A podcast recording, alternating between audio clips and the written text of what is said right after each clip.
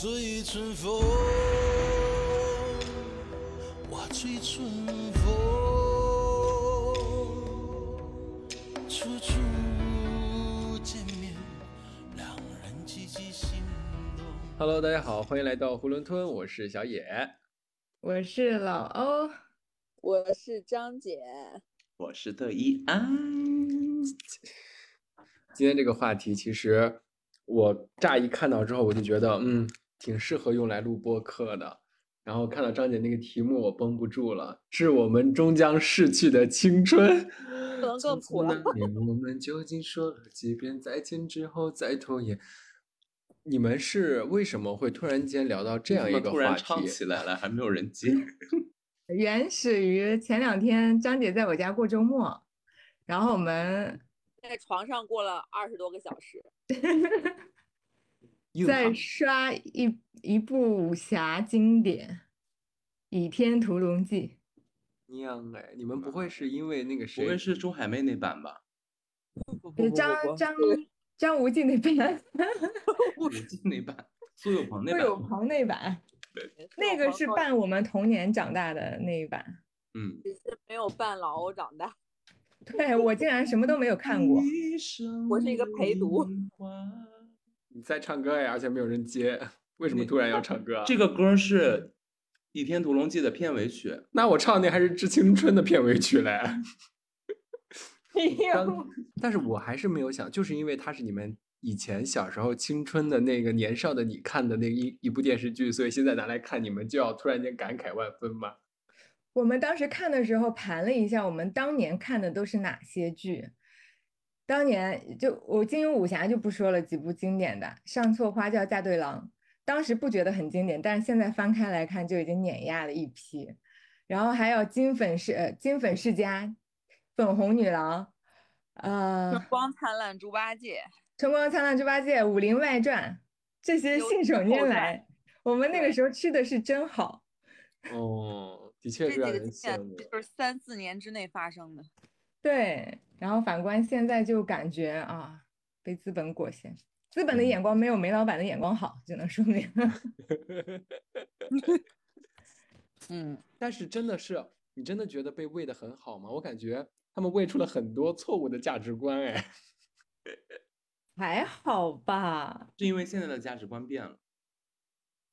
现在就是好像呃，今天我刚看到一个推文是说，呃，现在各种短视频也好，还有一些剧也好，限制在使用复仇的这个主题材。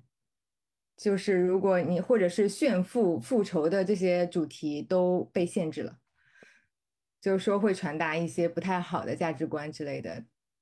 所以现在在这种日益紧缩的这种政策之下，我们能看的真的是非常有限。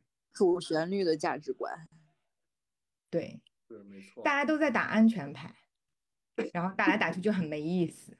对，看到大部分的剧都是一些大同小异，就是你单拎出来看，有很多现在可能是以女性视角去写的一些关于独立女性题材的电视剧，就大批量这种的电视剧突然间涌现到你的面前来。对，那种感觉就是你每天在看的都是他们觉得你应该看的东西，你每天做的也是大家觉得你应该做的事情，就是看那些主旋律的价值观的一些，不管是古装的还是现代的一些东西，然后每天做就是上班儿下班儿过周末，然后努力升职加薪，然后这个寒冬的时候苟住，全都是这些，所有都是趋同的话题，然后一样的步调。就特别无聊，非常没奔头。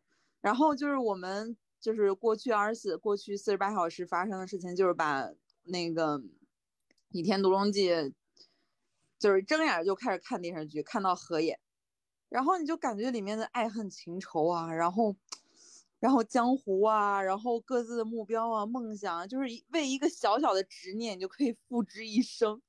这种有的时候虽然觉得虽然觉得很很很奇怪，然后很莫名其妙，也觉得很可笑，但这种事情你会觉得他们是丰富多彩的，是很多不同样的人生的。就相比之下，就更会觉得自己目前这种生活，它到底是你活着就是为了升职加薪吗？然后呢，又特别是你像我们这种年纪，毕业了快十年了，然后都是过路财神。十年之前我不认识你，你说的是钱吗？你十年之后还是 不认识不熟。对啊，然后就是你，你说你过去十年你就是活着，然后兜里面就那五万块钱。所以说，我觉得张姐的不喜，可能觉得现在电视剧无聊，因为现在的电视剧拍出来的基本上也都是我们现在当下的一些生活，高奢版的我们的生活。然后你向往以前的那个电视剧，不是向往以前的，就是你看以前的电视剧的时候，它里面的那些呃纷争啊、分歧啊，包括他们每一个人，你刚刚说到的目标、理想、梦想什么的，我觉得也很应和那个时间段、那个时候的一个环境。你想想，嗯，可能零几年、九几年、零几年的时候，中国也是有什么下下海、下岗，不拉不拉，然后大家都是各种在动荡和这些。凌乱里面成长起来的国家也有它的发展方向，但是现在感觉一切都是四平八稳的。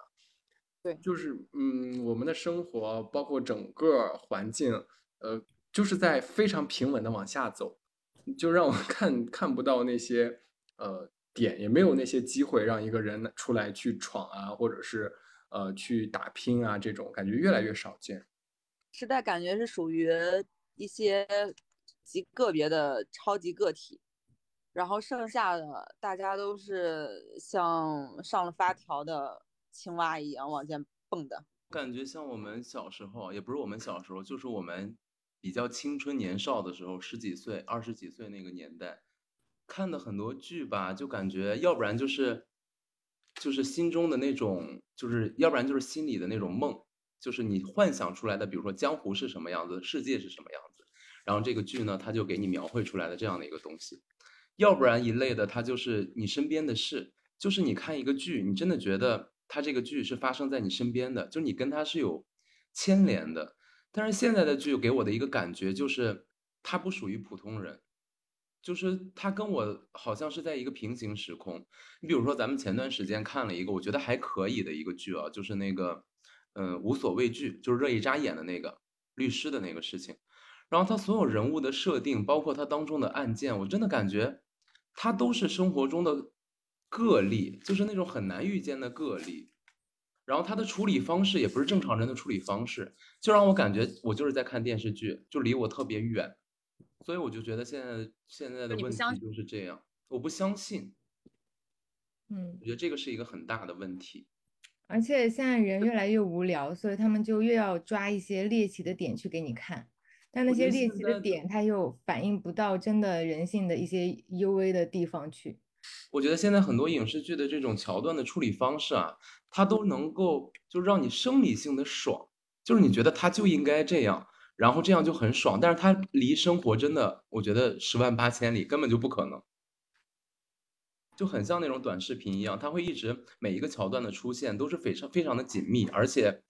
就是就是就是会让你觉得剧情就应该是这样的走向，然后你就心里很爽。但是这个事情其实，就是你在看电视剧，它跟你的生活其实离得特别远，他的人设也不是一个普通人，所以就感觉会很有距离感，就是在看戏的感觉。而且刚刚小野提到说现在电视剧无聊，但其实张姐的意思是她的人生也很无聊。对呀，对呀，你。电视剧一样无聊。那这两天在跟我一直说的事儿，就是觉得好无聊。哎，张姐，你没听说过那句话吗？人生就只有两个状态：当你没钱的时候，你就会很郁闷；当你有钱的时候，你就会很无聊。就人生就是在 郁闷和无聊当中来回的徘徊。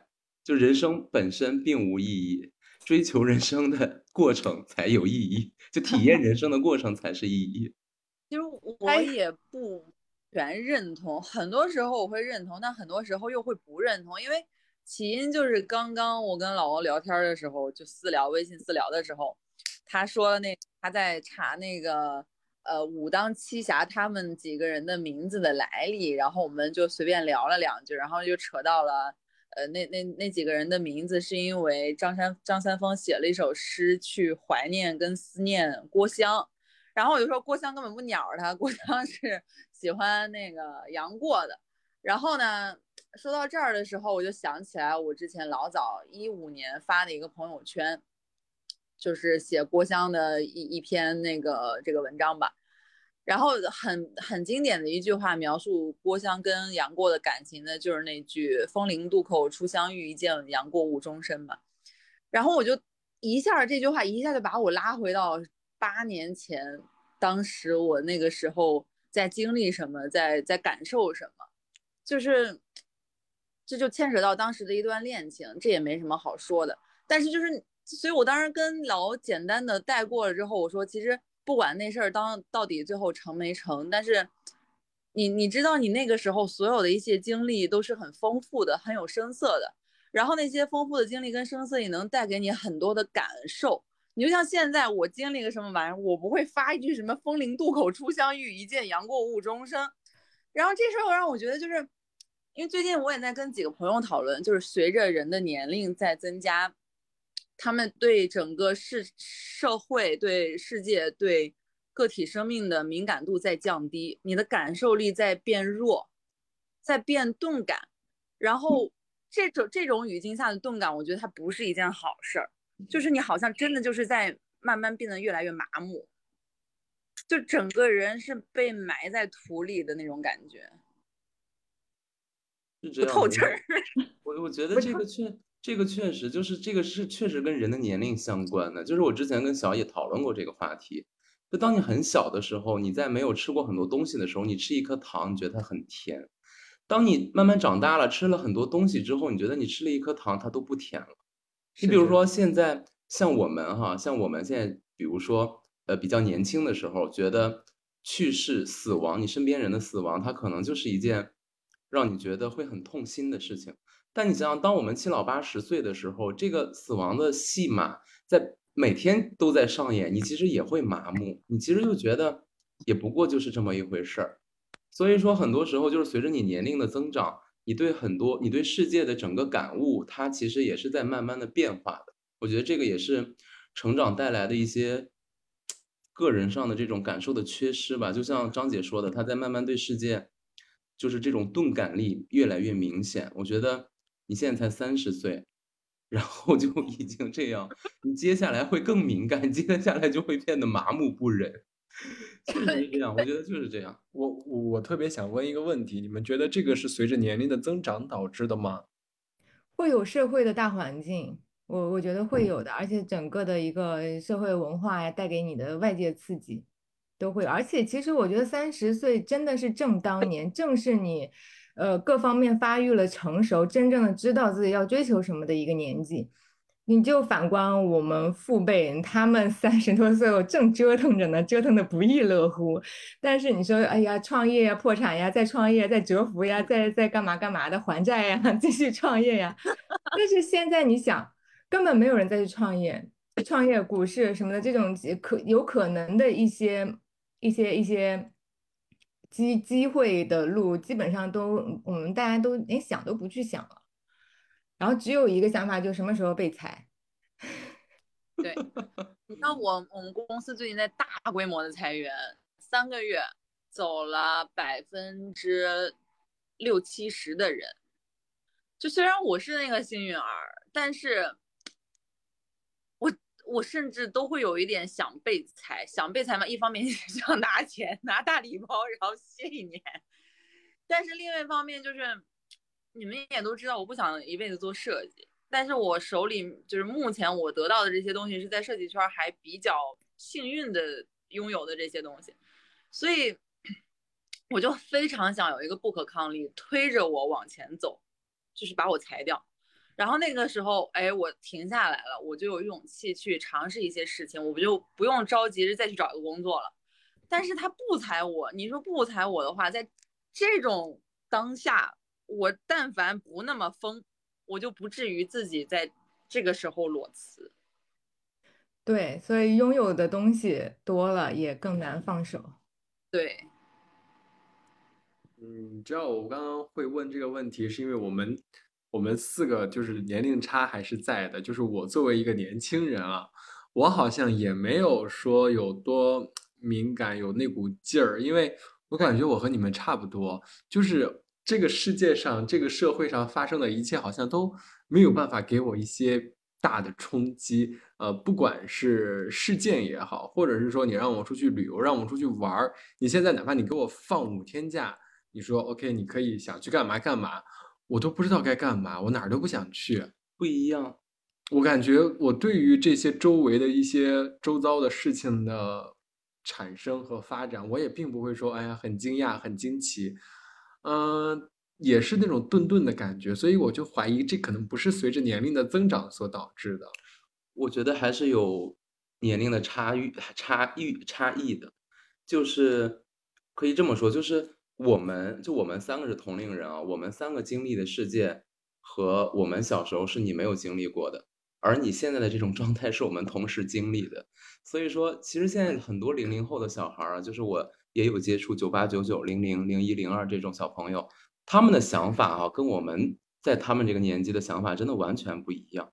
真的是天，就是天，就是跟我们那会儿的想法是截然不同的。现在的小朋友他求稳，他不再去卷很多的这种，就是说对自己的一个自驱，我要上进，我要努力。他们有点躺平，我觉得哈，我直观的感受是他们有点躺平。他们躺平一方面表现在内心，第二方面就表现在实际行动上，他们真的在躺平。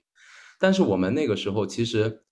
我们在二十岁左右，哈，特别是上学，然后毕业，就不说这几年了，就说之前，其实心里还有一腔热血呢，还是去想去实现一些抱负，然后去想要去获得一些东西，想要去闯一闯，去冲一冲。但是现在的小朋友，我觉得很少有这种，这是我自己的观察。现在就之前我们拼，我们闯是因为还有路径反馈，但现在是没有路径反馈。嗯，就是董明珠现在不是就是在在网上 跟她那个女秘书骂战嘛，啊结果现在都嗯是一窝蜂的说不，你不要再给年轻人画大饼了。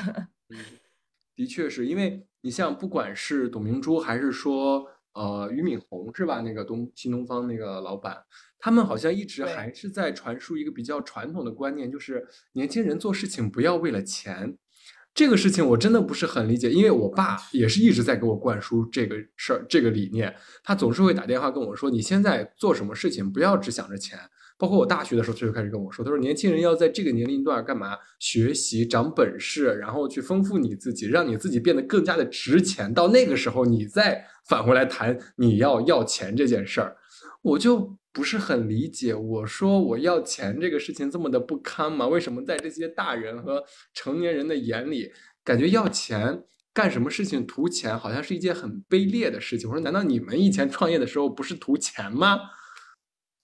其实他们说的话不一定不一定完全没道理，就是之前可能在他们那个年代，确实你钱你踏踏实实的在前面积累啊什么的，之后会给你回报的。但现在就不是了，现在没有了，但是他们的价值观还是那个样子。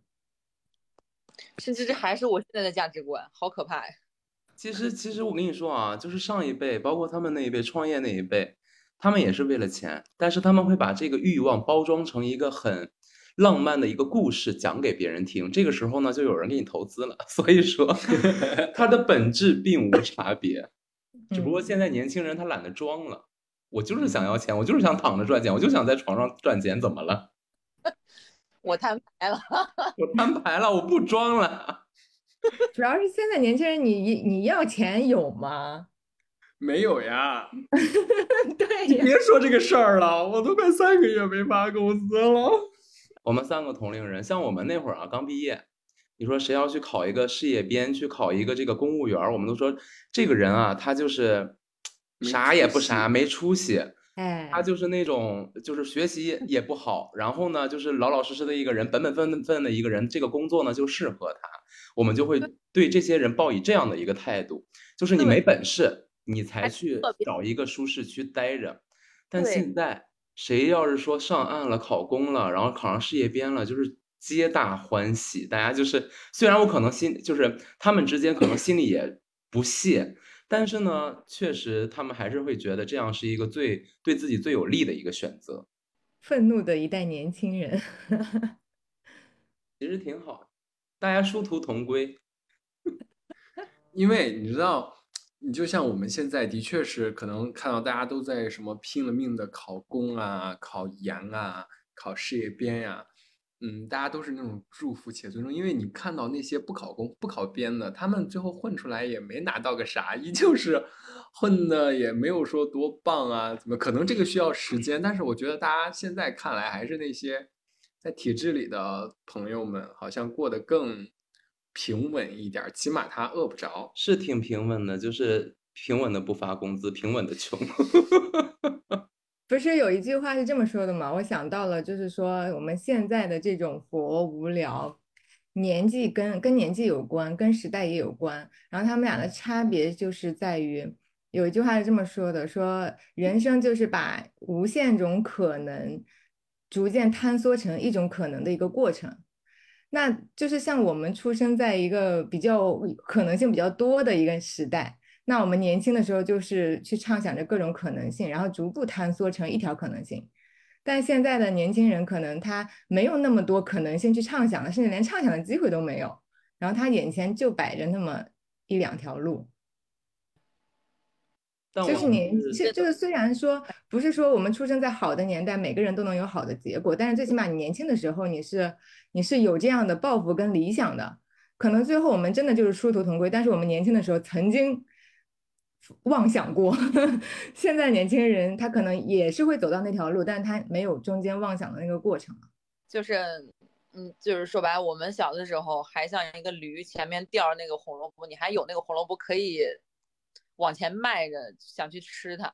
但现在就是就没有没有哪个驴再想拉磨了，就是躺着。不不只有，鞭子，你这个形容不准确，你的准确的形容就是我们那个时代，就是我们的人生，我们年轻时候的人生，还觉得人生是旷野。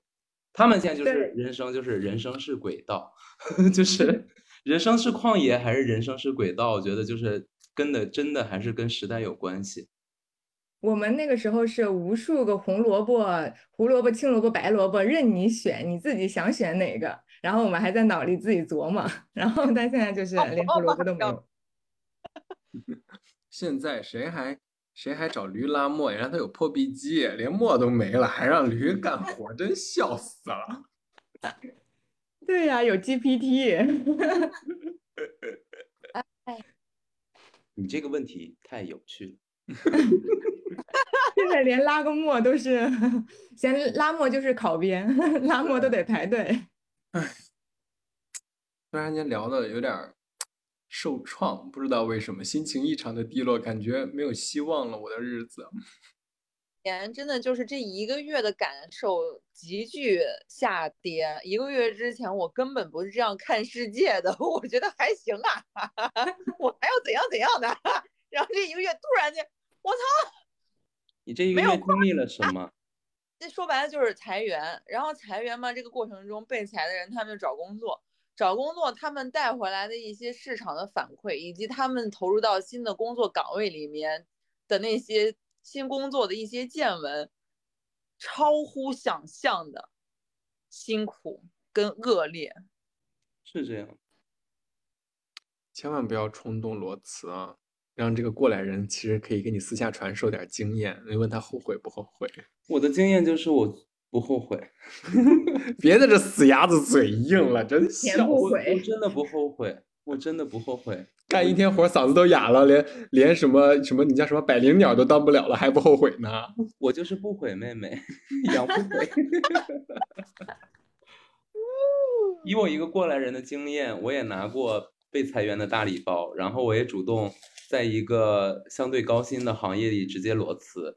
然后我现在回头想起来，我其实综合来看，我觉得我并不后悔，因为你在那个环境下，其实其实啊，就是比如说你身边很多人在裁员的时候，在面临裁员的时候，或者是说他在去到一个新的市场上解脱出来了，然后然后又得到了一些不好的反馈，这些所有的东西，它其实都能够给你带来一些情绪上的波动，因为它在真实的发生，然后你也在真实的看着这些事情，但这些事情没有发生在你身上，就是你首先他裁员，你不一定被裁员；其次他出去碰壁，你不一定出去碰壁。我觉得每个人的命运都不同，每个人的能力也不同，际遇也不同。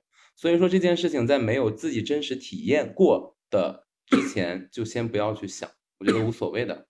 你比如说我第一次，我第一次在被裁员的时候拿了一个大礼包，我其实也是跟你的想法一样，我也想就是 gap 一年休息休息，但是我第二天就入职了一个更高薪的公司，所以说这个 经经历对于我来说，我就觉得还挺好的。那在我第二次我决定裸辞的时候，我想要拿一个更高薪的 offer 的时候，我就发现我拿不到这个钱了。然后一开始的时候，我其实还是会有点郁闷的。我觉得为什么市场会变得这么不好？为什么我的这些这么有工作经验的一个人，包括我的面试顺顺利利都全部都完成了之后，就是因为多了点钱，然后他就给不到我，然后就要选择一个比较便宜的人。我其实一开始也会有很多很多的疑问，但这件事这些事情发生完之后，我只需要印证一件事情，就是我的能力还在，我过往的经历并没有。就是并没有完全白费，我只要证明这一件事情就够了，我就知道我自己不管干什么，还都是一个有能力的人。我只需要验证这一点，其他的不管他行不行，不管我去不去，不管我能不能拿到这个 offer，我自己能够自洽。值得一段掌声。真的是这样，就是我现在拿了一个很低薪的一个工作，然后是一个没有什么技术含量的工作，然后我觉得。我也会，我也我也是很努力的在把它做好。然后我虽然只入职了半个月，然后就到了团队第一，就是就是销量哈。我现在做直播带货，就是销量就是团队第一，RY 也是团队第一。所以我就觉得，我特别是我今天老板跟我说的一句话，他说：“小田呀，你是从大公司出来的，你平时多写几个字，我很想看。”然后就突然间在想，我就说。我过往的经历其实并没有白费，就是我带着这些经历，我不管干什么，它都能够融入我所有的行为当中。所以我觉得，即使我干了一个相对来说周围的环境可能没有以前那么好，周围的人可能素质也没有以前那么高，但是我还是没有变的。我觉得这个就够了。我觉得这个只能安慰不到我们，因为对于一些能力没有那么硬的人来说，而且你是老。我可能的问题是在于你的能力没有白费，你还可以继续迁移下去。但是问题是，我就是希望我们的公司裁了我，推我一把，让我去尝试一下其他领域的事情，能零开始积累。所以就我希望我白费，我好希望我找到一项我喜欢并且就相当于下半生的目标的一个方向，然后为之奋斗。我希望有一件事情可以重燃起来我的八年前那个斗志，那种甚至有点偏执的斗志，然后你也愿意跟他死磕，我就很希望有这样的一个事情让我找到，然后就很想去尝试它。所以你知道今天我们在中午吃饭的时候，几个同事有因为有几个被裁的，还有主动离职的，然后他们在计划接下来他们要去玩的地方。就是什么云南呀、云贵川、什么漠河、新疆、西藏这种这种地方。他问我说：“如果你被 裁了，然后你要休息一下，你要去哪？”我说：“ 我想去横店。”去演戏吗？就是就是我我我当时脑子里面只有这一件事，我觉得有趣，其他都觉得没什么意思。嗯。是你觉得有趣的事情，可能它真的不是说适合你的。其实我觉得，在我看来啊，就是你要找到八年前的那个感觉，你差的就是一个，你说老板，我帮你背一个名额，你把我裁了吧，就差了这么一句话而已呀。就是你以前肯定是无所畏惧，当然你可能以前也没有拥有这么多，但是你现在真的是说想要找到的那种热血，还是说你现在抛不掉你现在的身份和你的收入？我觉得需要理清这个关系。抛不掉，绝对抛不掉。而且我跟你说，我我去跟老板说你裁了我不可能，他只能干，你这他不会裁我的。他哪天裁我了，真的是我们组没了。但是公司不一定愿意给你礼包啊。对呀，礼包啊。所以还是就是舍不下一些东西。就是十几万块钱，舍不下。是的，是的，是的，十几万块钱呢，还有一个可以躺一年，可以躺两年，够我带资进横店。横店现在这么缺钱吗？巡演，所以啊，现在你能你能赚钱的时候，不要花太多钱，存一点钱。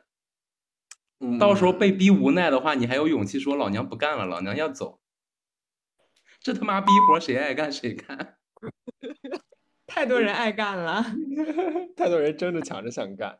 我还有一个问题想问张姐，就是你觉得你真的是，比如说你被裁了之后，你才能够嗯下定决心有这个勇气，然后把你接下来可能要去做的这个未知的这个事情做好吗？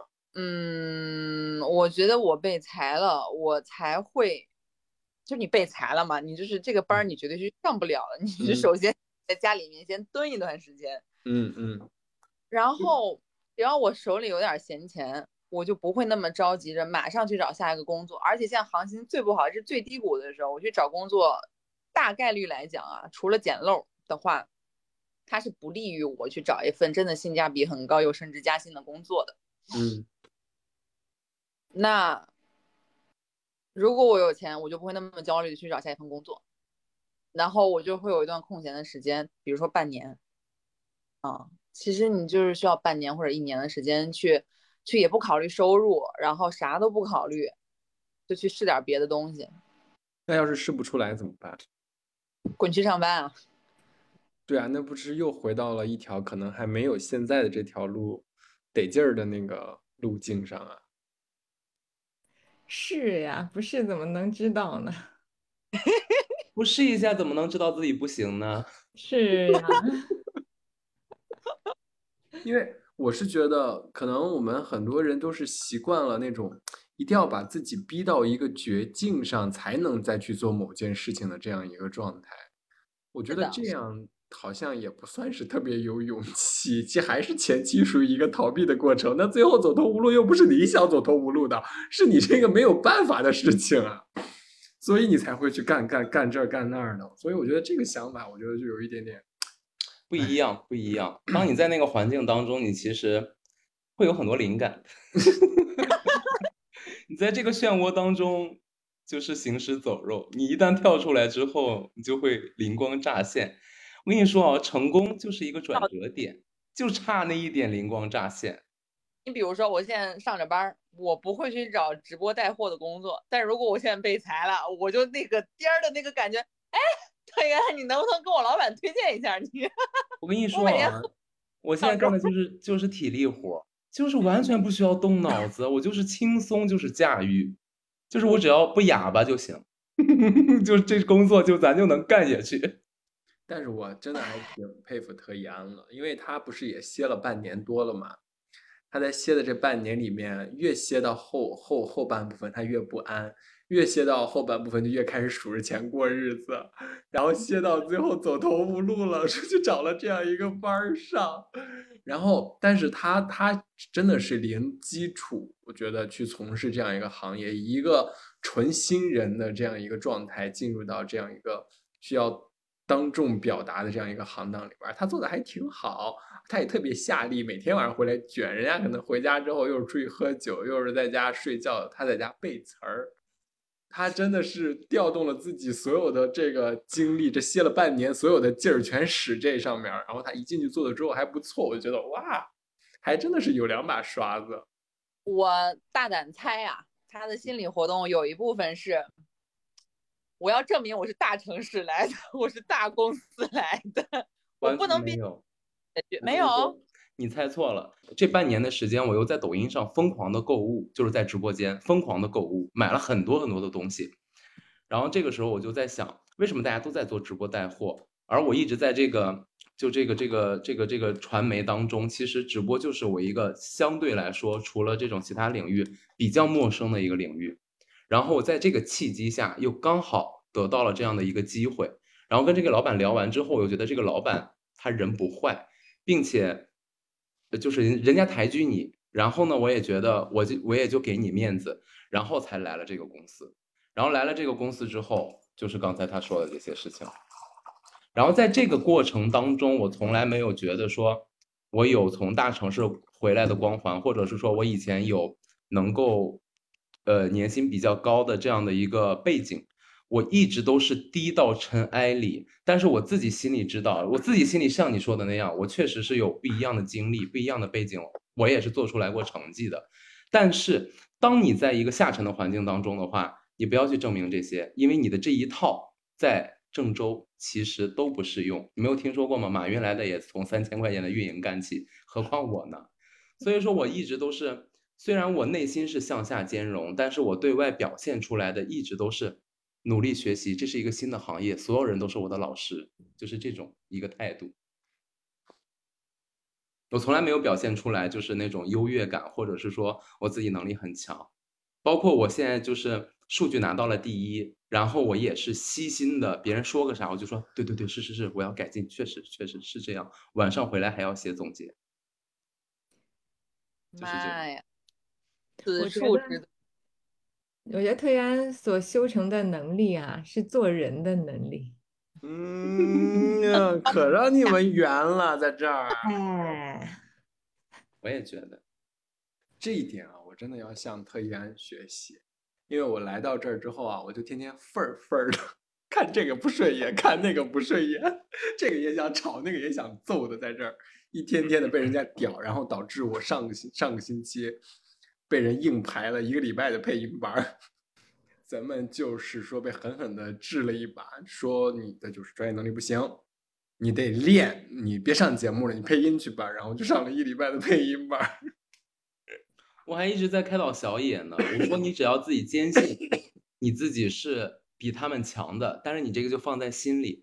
但你现在在这个规则当中，它就并不是说是一个大家共就是一直要就是呃百花齐放，或者说你有多大本事你就能表现出来的一个环境当中，你就得缩着尾巴做人。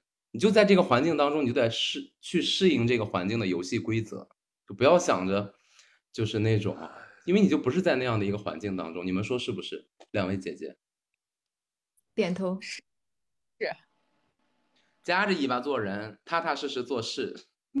啊，怎么爹味儿这么重啊？零零后最烦你这种人了。零零后最烦我这种人，你还不是进了这样一个环境，全部都是爹。哎，那我有一个问题，这种心态是你，比如说你刚离职，马上就能，如果你入职到这样的一个工作，就能摆正这样的心态呢？还是说过去的这半年的种种经历，慢慢的让自己比较踏实，跟波澜不惊的这种心态，又比较脚踏实地？其实我觉得我本身就是属于一个比较能够适应环境的人。就首先就是我一毕业，然后去到北京，然后去到上海，其实我并没有说从一个呃二线城市，或者是说更小的城市，去到一个大城市的那种局促和不安，可能很快就会消解掉。我一旦就是看到了一些规则、游戏规则之后，我就会努力的适应这个游戏规则。所以说，当我回来之后，其实我在看到了这个规则之后，我也在努力的适应这个规则。我觉得这个规则就是这样，就是人是要适应规则的嘛，是要适应环境的。我觉得我这个能力还是比较强的，而且我一直跟小野说，我说小野，你现在很年轻，然后都认识了我。我说我那会儿年轻的时候就没有这样的一个人，他来给我这样的建议，就导致我很多事情其实都是自己摸索出来的。然后我跟你说，我说我给你的建议呢，你不用说完全采纳，但是呢，你要去感受它，就是你要去感受它能不能给你利益最大化。如果能给你利益最最大化的话，它就会避免走一些弯路。我经常就跟小野说，我说你看咱们能赚钱的时候，咱们去外边消费，轻轻松松的花点钱，我们也是能消费得起的。但是我们穷的时候呢，我们吃地瓜，对吧？我们吃糊涂面条，我们也能活下去，这样才可以。你不能只是说只能只能花钱，不能受穷。你要能能这个享受贫贫穷，也可以享受有钱的时候，这才可以。这话我爹也说过，咱们要能讲究，咱们也能将就。对啊，咱们换一身衣服也照样是大城大城市的一个弄潮儿，去到上海也不掉价。咱们现在回来之后穿这种麻布衣，在郑州也是很能融入当地社会的。前两天啊，我一直在讨论一个事儿，就是和家里人，包括在公司，他们都在纠结说最后这个编制的事情，就是我这份工作能不能给我一个编制？我表面上我说的是，哎呀，要这玩意儿干嘛呀？不是什么好东西。那、有了这玩意儿就得谨言慎行，不拉不拉的。而且我说我又不可能在郑州干到死，对吧？我说早晚有一天得走。但是我后来就一直在想，然后后来我就一直在想，我说我说我不在这儿干到死，那我要什么时候走呢？嗯，到现在我也没有一个明确的一个想法，就是说我要在这儿干多久，干到一个什么状态下，或者是有什么样的一个机会我能走。嗯，让我有一点就是，你如果说让我现在走，肯定是我肯定不可能走，因为我在这儿还什么都没有得到，我连工资都没拿到手。但你如果说我以后我就有这个勇气走了嘛？你说我以后什么都安定下来了，也有稳定的收入了，我到那个时候我再走，我会是出于一种怎样的想法？所以我就一直在纠结这个问题。不用纠结，你什么时候要考虑这个问题的时候，一定是有一个足够有诱惑的东西在，你才会考虑这个问题。对，那就是说，如果这个点一直不来，那我岂不是真的要在这儿干到死了？你们就拭目以待吧，他绝对在郑州干到死，你信不信？如哦，果是说有其他的机会，他都不可能说选择这一步。有其而且他他的机会、啊，而且他在这个环境当中，他就是一个温水煮青蛙，他就是一个温水煮青蛙。等你到时候真的又想走又觉得干不下去的时候，你会发现无路可去。我得说一句话了。我前两天还跟老欧说，我说我就觉得我现在在温水煮青蛙。他说现在哪儿不是温水煮青蛙，只有区别是温水还是沸水。对呀、你从温水里跳出来，直接跳到沸水里面熟了，你这个机会就是说白了就是一步到位了？就是一步到位了，也不用去折腾了，挺好的。你这现在你现在最大的一个好处就是你有更多的时间去做你更多想做的事情。我觉得这个机会已经很难得了，只是你自己不做。哎，其实我们现在所面临的就是一些无聊啊什么的这些问题，就是一句话，因为人生就是满足了就无聊，不满足就痛苦，所以就一直在满足跟不满足、无聊跟痛苦之间摇摆。对，去哪儿找一个？你在州在郑州去哪儿找一个双休的工作？去哪儿找一个给你交五险一金的工作？你现在郑州市民这么这么多，你都已经超过多少人了？还不刚刚小野说，刚刚小野说，如果给我五天假，他说哪怕现在给我五天假，让我出去，我心想，我说乖乖，怎么咱们想都不能想的大一点，五天假够干嘛？都已经到这种地步了，我的天！你别听他瞎说，你给他五天假，他想要十天；你给他十天，他想要半个月。哎哎，你别在这 PUA 我啊！我跟你讲，哥就是这么被你给 P 没的。他天天上班是真的一点心理压力都没有的，而且这个工作并不累。你有大把的时间，你如果真的有想法，真的想去做一些事情，有大把的时间可以去做，奈何你自己不去做而已。因为现在太安稳了呀，没有把我逼到一个绝境上。就马上说明天咱们电视台就倒闭了，你赶紧想另谋出路吧，是吧？非得这样说。那那如果你这样说的话，特安，你在工作的时候，你会在工作之余去找一些或者尝试，不断的尝试去寻找你想做的事情吗？还或者说开创你的副业啊之类的？你有过做过这样的尝试吗？除了开我们电台，过去几几年很多种没有啊，因为我那时候不是咱们录播课，你们都知道嘛，就是我在一个内耗非常严重的一个工作环境当中一直在做，所以说我那个时候做很想去做的一些事情根本就没有精力去做了，因为他已经把我所有的就工作已经把我所有的精力全部消耗掉。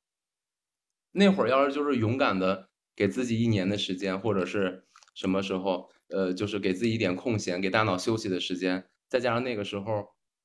你想，我那个时候给很多企业，给很多这种在公司上去做的很多账号，都能做到一百万的粉丝。我自己去做，在那个环境下，我能做不起来吗？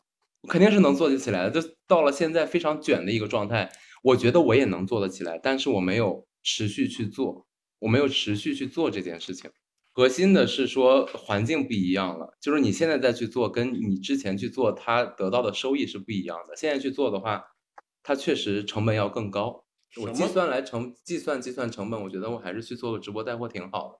咱播的好，也不是说不能拿到以前的钱。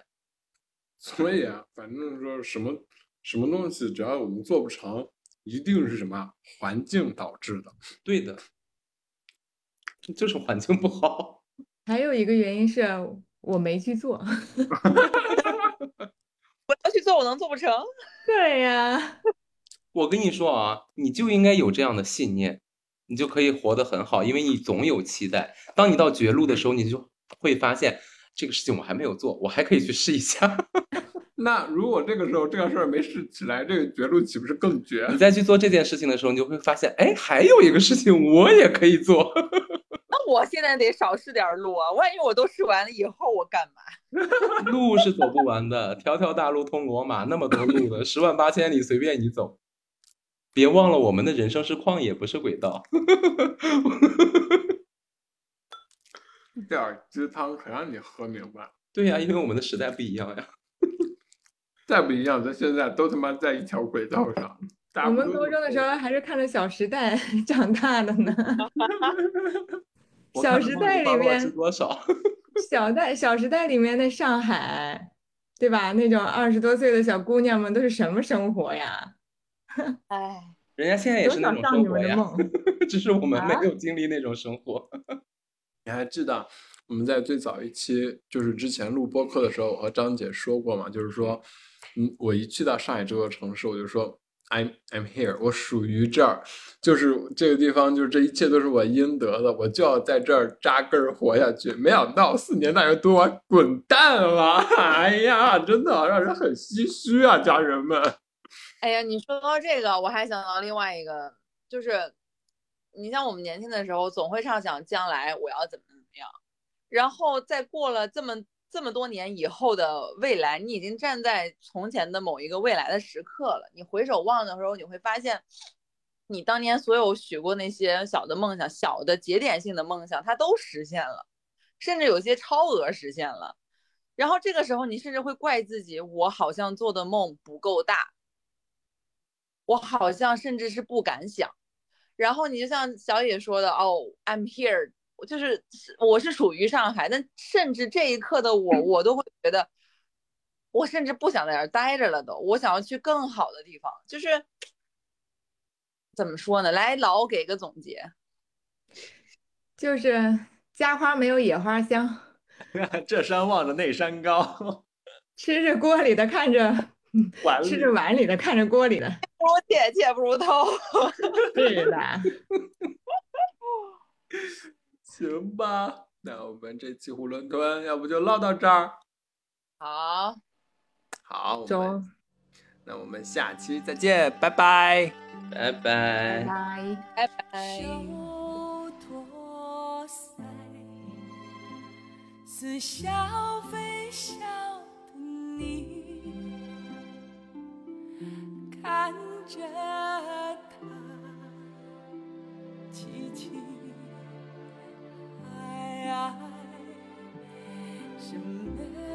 是。